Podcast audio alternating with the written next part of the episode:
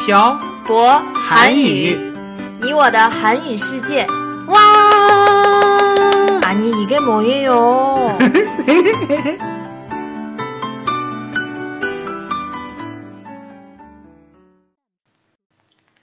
안녕하세요 여러분. 빡빡 한국어의 샤보쌤입니다. 안녕하세요 여러분. 빡빡 한국어의 연동쌤입니다. 연돈쌤, 왜요? 연돈쌤은 저한테 바라는 거 있으세요? 갑자기 왜요? 저는 연돈쌤한테 바라는 거 많은데 연돈쌤은 얘기를 안 나는 것 같아서요. 음, 전 그냥 사장님이 제 옆에 있어주면 돼요. 그런 재미없는 대답 말고요.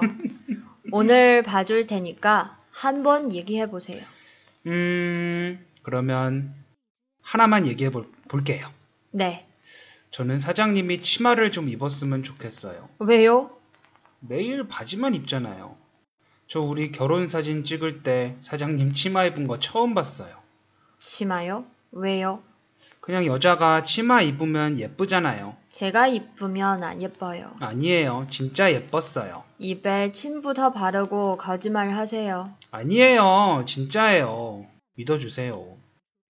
치마 얘기가 나온 김에 저 궁금한 게 생겼어요. 뭐요? 어떤 게 궁금하세요, 사장님? 한국 여자들은 왜 그렇게 치마를 많이 입어요? 음, 치마요? 음, 한국은 중학교 때부터 교복을 입는데 여학생들은 치마를 입어야 해요. 중국도 교복이 있어요? 네, 있어요. 그런데 운동복이에요. 치마 안 입어요. 그렇구나. 음, 제 생각에는 어릴 때부터 치마를 입어야 하는 환경 때문에 성인이 돼서도 치마를 입는 것에 대해서 부담감이 없는 것 같아요. 거부감이 없는 것 같아요. 음. 그럼 겨울에 안 추워요? 겨울에 춥죠. 근데 아름다움을 위해서는 그 정도는 감수해야 하는 것 아니에요? 그래서 연돈샘 겨울에 그렇게 추운데도 음. 내복을 안 입는 거예요? 음, 그럴 수도 있어요. 저 항상 이사- 이해가 안 되는 게 음, 한국 여자들은 그렇게 추운데 도대체 왜 그렇게 짧은 치마를 선호하는지 모르겠어요. 다시 한번 말씀드리지만 아름다움을 위해서는 그 정도 고통은 감수해야죠. 저는 덜 예쁘고 덜 추울래요. 음. 사실 한국도 겨울에 엄청 추워요. 그런데 한국 여자들은 어릴 때부터 추운 겨울에도 교복으로 치마를 입어야 하기 때문에 이미 습관이 된 것 같아요. 남자들은 교복 그럼 뭘 입어요? 남자들은 무조건 긴 바지를 입어야 해요. 그래서 여름에 엄청 더워요. 아, 그리고 하나 더 궁금한 게 생겼어요. 이번엔 또 뭐가 궁금하세요, 사장님? 한국 드라마에서 보면 음. 회사원들이 다 정장을 입고 있던데 한국 회사원들은 진짜 다 그렇게 정장을 입어요? 네, 음, 또 교복 얘기를 해야겠네요. 한국 남학생들은 교복으로 와이셔츠, 넥타이, 조끼, 외투를 입어야 해요. 그걸 전부 다 입어야 돼요? 네, 봄하고 가을에는 아, 가을하고 겨울에는 다 입어야 돼요.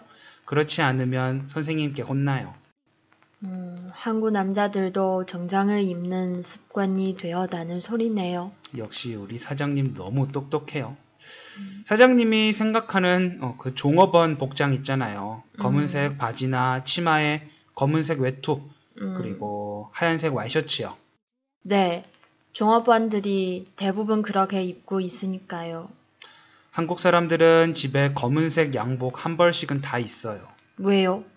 면접을 볼 때 입고 갈 수도 있고 결혼식에도 입을 수 있고 입어야 하는 상황이 많으니까요. 그럼 연, 연돈샘 어머니가 저한테 사주신다는 예복도 그런 거예요? 음, 우리 결혼한 후에 어른들 뵈러 가는데 청바지 입고 갈 수는 없잖아요. 그건 그렇네요. 음, 엄마가 사준다고 할 때 감사합니다 어머님 하고 받으세요. 또 언제 사줄지 모르니까요.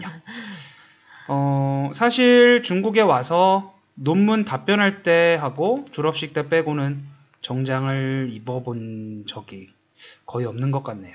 음. 하지만 한국에 가면 정장, 정장을 입을 일이 많아서 어, 저는 한국에 갈 때는 항상 정장과 구두를 챙겨가요. 음. 여러분은 언제 정장을 입으시나요? 출근을 할 때 어떤 옷을 입고 출근하시나요? 음, 음. 답변을 댓글에 남겨주세요. 그럼 오늘 내용은 여기까지 하겠습니다. 음. 지금까지 빡빡 한국어의 사고 쌤과 연동쌤이었습니다. 들어주신 분들 감사합니다. 다음에 봐요. 안녕. 안녕!